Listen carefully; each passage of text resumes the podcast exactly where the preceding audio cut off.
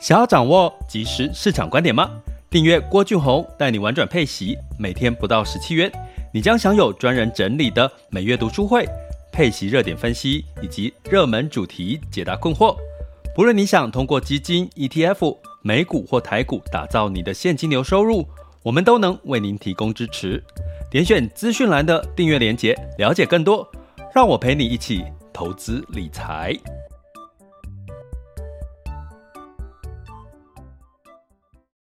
各位亲爱的学员以及听友们，大家早上好、中午好、下午好、晚上好。今天是二零二三年的八月二十九日，再过两天就是进入到九月份了。诶，其实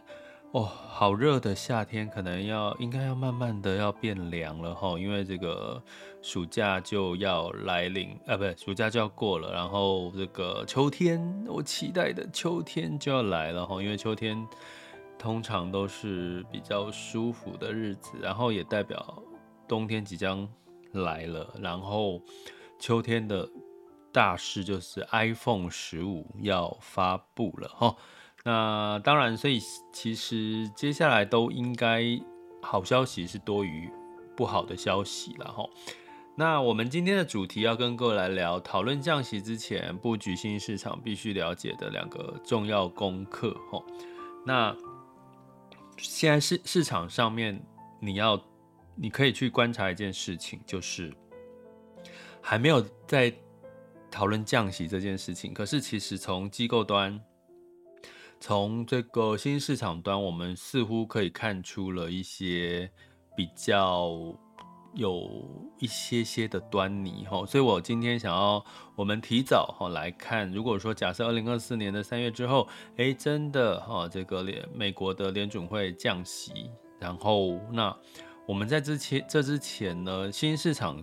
呃是个利多哈，那该怎么看？然后你可能要从哪哪两个角度去去思考。新市场这件事情，不管是我们今天主要讲的是股票的部分，哈，新兴市场股，哦，不是这个针对债市，哦。那首先我们来看一件事情，新兴市场，呃，就是降息这件事情，哈。其实我们有从大型机构十三 F 报告已经看到了，机构在为了这个部分做准备。我也提醒订阅学员，就是可以回，呃，抽空回看，哦，就是八月份的。这个 EP 零三哈，就是讲十三 F 报告的一些第二季的分析哈。那值得留意的是，降息带来的代表的是什么？就是市场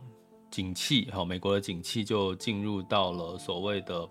衰退嘛哈。那进入到衰退，什么情况下要开始进开始升息呃降息呢？就是诶，衰退带来的通膨慢慢的进入了这个。呃，尾声，然后呃，景气啦，各方面的数字开始不好，然后所以可能就需要降息，稍微来刺激一下经济齁。那包含呢，在最近的一个消息里面，其实这一次的第二季的 S M P 五百的这个财报，会看到一件事情齁，就是是其实目第二季的财报虽然有一部是普遍是好的，优于预期，可是这个财报。都对于第三季跟第四季的看法是比较偏偏弱的齁。那比较偏弱的一个情况下，如果你股市要持续涨，通常什么情况会支持股市持续涨？比如说，NVIDIA 有没有机会？辉达有没有机会持续涨？就是它的这个营收啦、获利都必须要更好的一个成长齁。所以在 S M P 五百在整体呢，机构这个市场预估有十二个。Percent 的一个营收或者是这个获利的成长，但是就会被什么轻视掉呢？就是有另外一派的机构会认为说，诶，那你预期明年的 S&P 五百有十二个 percent 的成长，可是可能会被升息，因为现在还在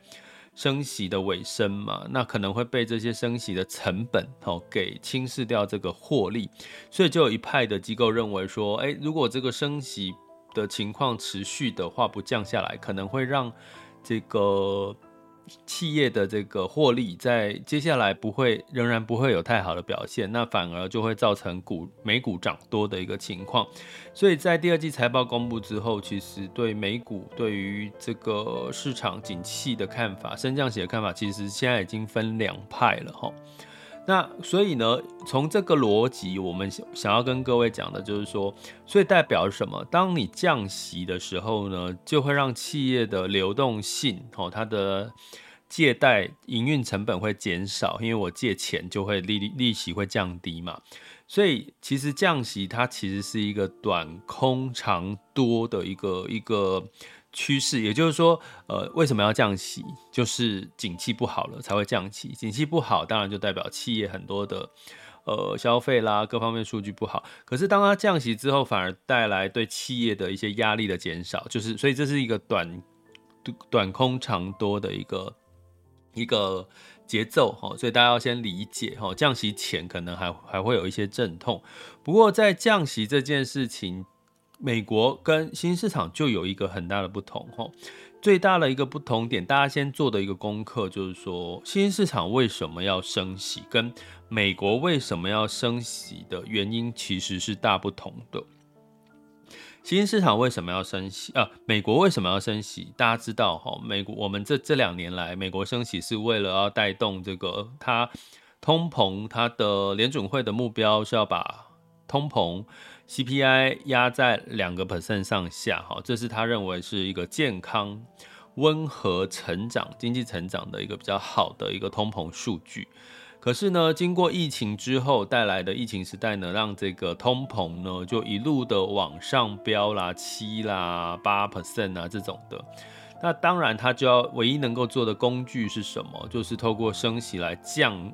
下降这个通膨的一个压力，的确呢，我们也看到了下效果哈，因为不管从企业端，从各方面，它就没有办法在成本太高，它就没有办法无限度的扩张。所以美国升息的原因，就是因为它要降通膨，把这个经济成长降温。可是新兴市场为什么要升息？它的目的跟美国开发已开发国家是不一样。大家知道新兴市场跟已开发国家最大不同就是新兴市场，其实它比较薪资水平比较低，哈，它的跟已开发国家的薪资水平比较低，所以呢，一旦它的这个汇率出现大幅贬值的时候，会对他们的民生经济，会对他们的通膨，会对他们的货币的这个购买力出现很大的影响。就是说我今天可能只有领两三万。可是呢，我今天如果今天的物价啦，今天买外来品的这个成本变高了，变成造成他们可能就没有办法去支支应他们基本生活吼。所以呢，为什么新兴市场要升息？是因为它升息才能够避免他们的货币贬值。注意听哦，这是不是很大的不同吼？美国升息是为了要抗通膨，可是新兴市场升息是。避免他们的货币贬值，使资金流出他们市场，货币贬值就会造成他们的这个呃购买力，哈，货币的购买力跟这个经济哈基本面出现了比较大的问题，所以新兴市场升息其实代表的是新兴市场的本体经济体其实是不好的，所以他们要升息，避免资金都流出他们市场，汇率会大幅度的走贬，哎。这点就很很重要喽，这个是很重要的一个知识点哈。你们这听的这一集应该可以要把它做功课，把它记下来哈。所以也就是说，当今天美元升的时候，市场会担心什么？新兴市场会担心什么？哎呀，资金会不会就？跑去美元，然后美元升值，然后新市场货币就贬值，然后资金都往外跑了，然后造成我们人民的这个呃这个物价波动太大，造成购买力太大，所以被迫的新兴市场就要升息，甚至升息的幅度要比这个美国更加的强劲哈，避免资金往外流哈，所以这是新兴市场的一个宿命哈，所以新兴市场升息不是为了要真正的去对抗通膨，而是。要维稳他们的汇率。所以当今天美元开始走弱的时候，比如说美国降息，开始美元持持平走弱。诶，那对新兴市场它的汇率波动的压力是不是就减少了？哈，就减少了。所以在这个情况下，这是第一个我们要去了解的功课，就是说美元的走势跟新兴市场的汇率其实是有很大关系。美元走弱，其实对新兴市场的汇率压力减少，它的股债就有反弹的机会。这是第一个要做的功课。第二个要做的功课是什么？那难道新兴市场它升息把汇率控制度控制住？它的股市、债市就有机会走稳吗？其实并不是，它还要有第二个重要的功课，就是它的基本面好不好。那新市场的基本面比较不是从它的消费端，好像新这个美国的经济成长率大概有六成左右是来自于它的消费端，哈，就是它的。呃，零售销售的数据如果很好的话，哎，美国经济成长就会不错。那新市场呢，主要大部分包含你从简单来讲，我们从台湾的角度来看，台湾其实也是新市场的一部分哦，或者是你从中国的角度，或者是从呃印度其他国家的角度，其实它里面最大宗的经济成长来源都是出口。哎，知道答案了吧？那出口要旺，所以我们最近有提说，哎、欸，其实你看新兴市场，为什么中国的经济复苏其实对全球新兴市场其实是很重要的，因为代表的是它的复苏带来的是新兴市场的这个需求，哈，才会变大嘛，哈。那我在这边，所以我们刚刚讲了两个点，哈，两个重要功课，一个是美元汇率跟新兴市场汇率的变化，哈，是不同的，他们的立足点，哦，考量点是不同。第二个，那。新兴市场的基本面也要走好，这两个条件之下，新兴市场是过往都是它的利多的时候。那所以，我们来看一下，在经济成长率，我们刚刚讲基本面嘛，第二个功课，目前经济成长率在二零二三年呢，相对来讲，好表现比较好的、最好的、最突出的就是新兴亚洲。大概平均有五点三个 percent 的 GDP 的增长，吼，那其他的像拉丁美洲跟新兴欧洲，大概只有一点六到一点二 percent 的一个增长，吼，那到二零二四年呢，新兴市场大概还有五点一 percent 的经济成长力的增长的预估，然后拉美跟新兴欧洲大概都有二点二到二点五 percent 的一个增长，所以基本上整体今年最好，二零二三年最好的这个经济成长，新兴市场是来自于新兴亚洲的支撑。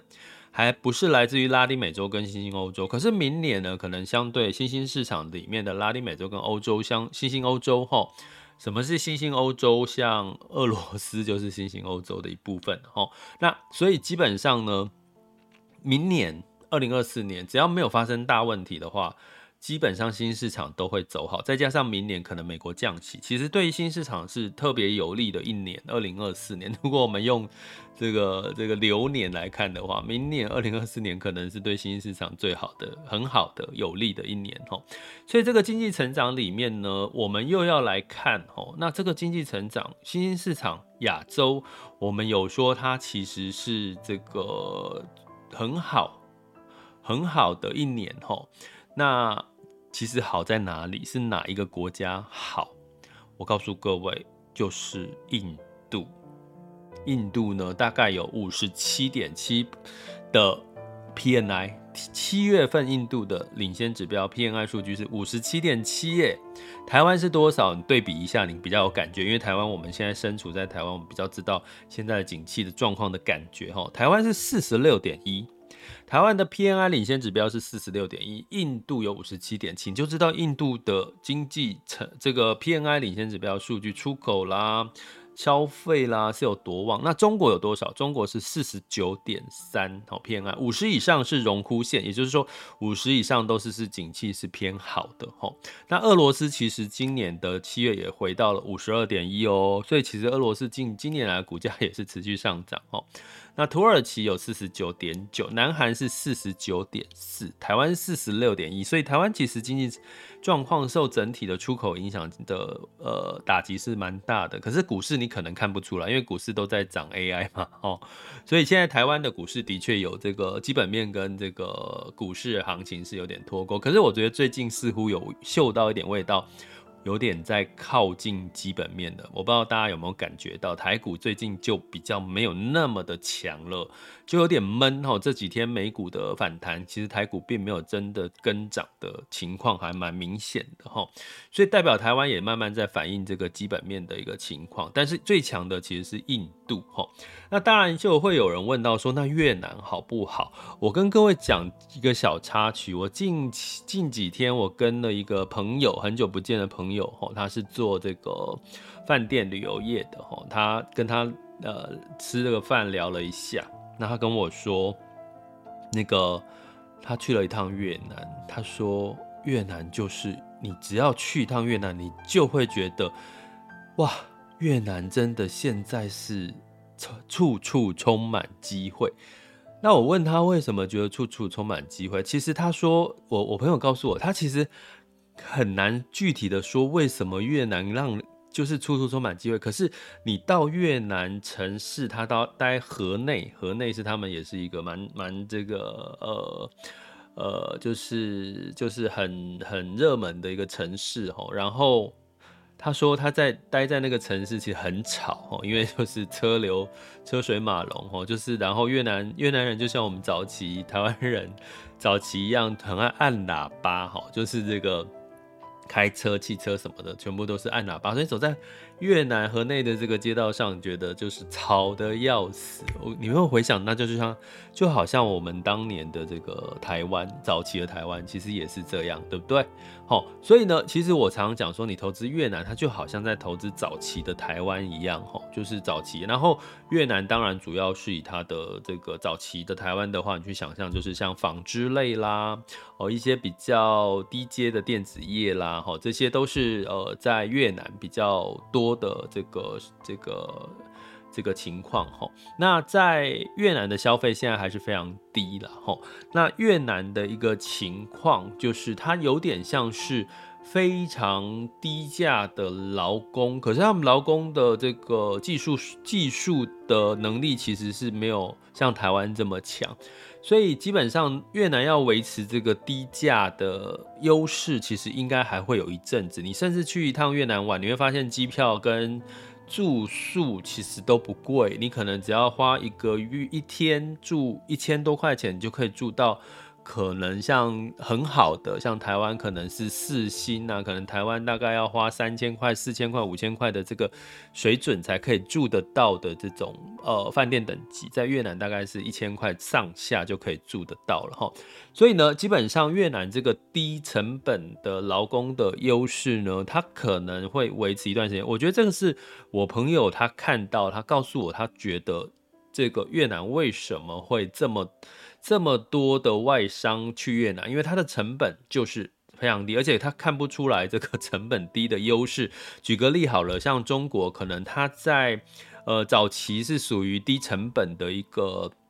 呃，劳力的一个一个吸引力哈，吸引很多资金进入哈，去制制造业制厂，去制造生产。那后来中国经过一连串的这个自省之后，他比如说他提供了五险一金，就要求企业要提供给他们很多的像退休金啊，像相关的一些医疗啦、保险给付这些的哈。然后呢，又要求的就是他们的薪水的最低门槛哈。所以我说过，大概在四五年前，可能你在北京、北上广，哈，就是北京、上海跟广州，他们的这个薪资收入呢，一般的年轻人已经可以到达台湾的四万块，一万就一万，差不多一万块人民币，八千到一万块人民币的水准了，哈。北京可能就更高一点，所以其实他们的中国在后续早期被认为是劳工劳工成本低的优势，其实慢慢的已经被他们自己的制度给。成本拉高了，我刚刚讲两个特特特色，五险一金就是他们的这个相关的，你想想看，我们这个劳保退休金啊，我们的相关的这个劳保劳工保险，其实这些成本都是不是雇主要付嘛，对不对？那其实中国还有一个叫这个住房公积金，就是他们连住房的这个钱都要从工作里面会。会由企业要补助一部分吼，所以呢，这也是为什么其实他们比较会年轻的时候，愿意买房，我我之前有提过一个重要的原因哈，因为其实他们就是有这个住房公积金哈，可以去补贴，啊、我们没有嘛，我们只有劳保跟退休金嘛，好，就是保劳工保险跟退休金的部分为主哈，就是伤病。呃，生老病死残之类的这些的一个补助哈，好，所以呢，我们从越南跟印度哈，我呃越南跟中国其实是看到中国现在已经不是所谓的低劳工成本的一个诉求的一个一个区域了哈，那越南看起来还会有一长段的时间是这个低成本的一个竞争优势，所以你投资越南就是看它的出口。只要它的出口，只要全球复苏的情况越来越明确，其实越南仍然是有一个非常明确的复苏的机会哦。那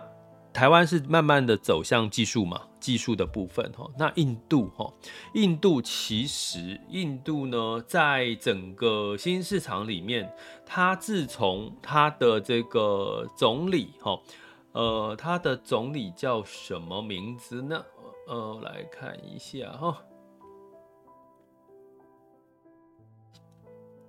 现在呢，印度在强调一件事情，哈，讲印度某种程度，大家也可以稍微对应一下印尼啦，双印哈，其实都是两个都是被经济被看好的哈。那因为这个新上任总理叫莫迪嘛，莫迪政这个政府呢，他现在在做的事情呢，在印度部分，他强调一个叫。印度制造，印度制造。比如说，我们之前强调，我们记不记得我们一段时间台湾强调 MIT Made in Taiwan，现在印度也在做这件事情，要强调印度制造的这个品质。所以外资持续涌入印度，是因为它其实不只像越南一样，它可以生产一些低阶、劳力成本低的一些这个产业，比如说呃比较低技术的纺织之外，而它的电子的这个技术能力其实是。超过越南，越南只能这这个接一些低技术层面比较低的的电子方面的订单，而印度就可以接比较高阶的。当然，另外一个原因是印度过去是英国的殖民地，所以他们印度人某种程度他们的英文能力相对也比较好。记得一件事吗？早期很多的外国人外商讲英文的企业，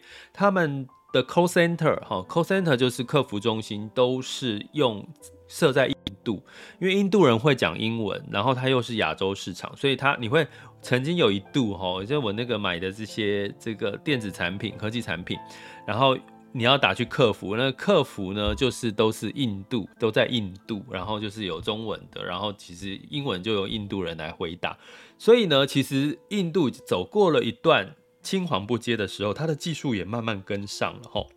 所以现在。莫迪政府正在强调印度制造这件事情，带动整个印度的这个它的供应链的品质，让外资更愿意去投入比较呃比较有技术层面，甚至可以提升他们的生产力，提升他们的这个薪资，好，提升他们薪资的一个情况。所以我刚刚讲印度的 PMI 已经来到五十级以上，是新兴亚洲甚至整体的亚洲里面最高的。除了企业投资，还有他们的内需消费，还有出口都有明显的一个改改善。那至于，其实印度早就已经在前几个月，哈，已经表态，他说我已经结束升息了哦，我不再升息。哎，记不记得我前面有讲到，为什么新兴市场要升息？升息是为避免它的汇率波动太大，影响到他们整体的这个经济层面，哈，跟美国已开发国家为什么要升息的目的是不一样的。所以印度已经在。央行已经在前阵子已经说，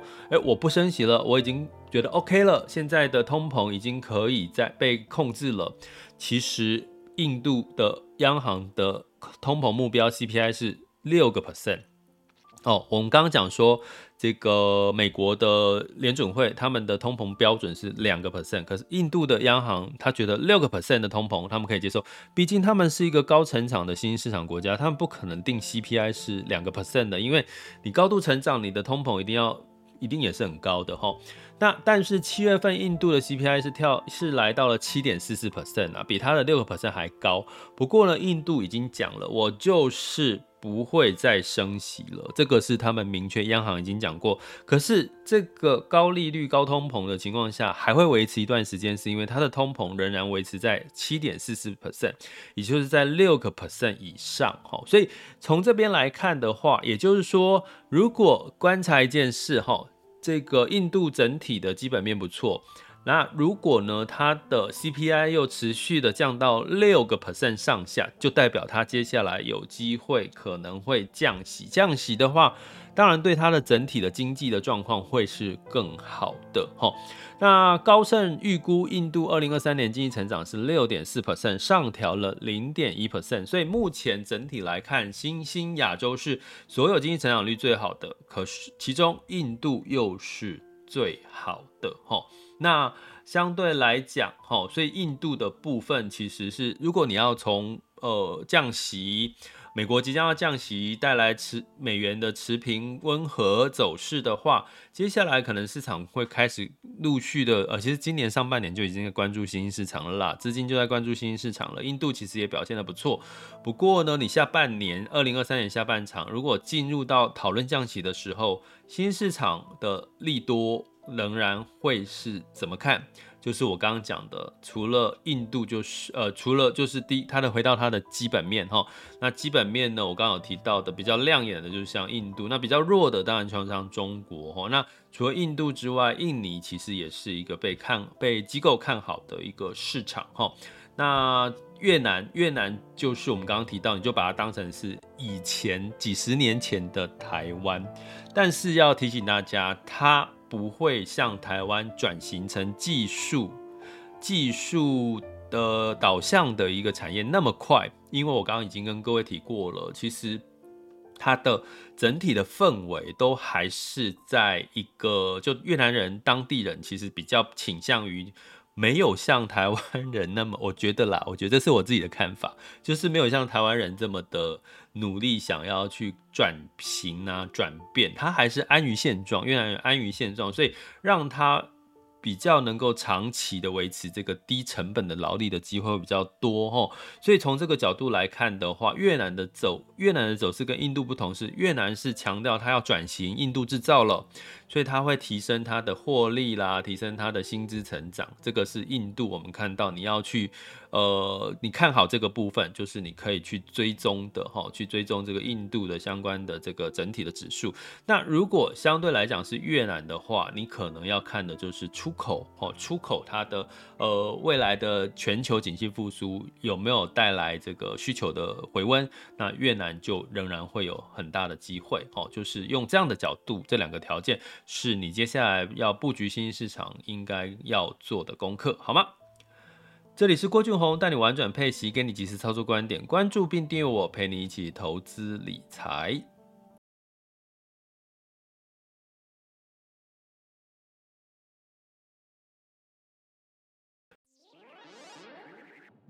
想要掌握及时市场观点吗？订阅郭俊宏，带你玩转配息，每天不到十七元，你将享有专人整理的每月读书会、配息热点分析以及热门主题解答困惑。不论你想通过基金、ETF、美股或台股打造你的现金流收入，我们都能为您提供支持。点选资讯栏的订阅链接，了解更多。让我陪你一起投资理财。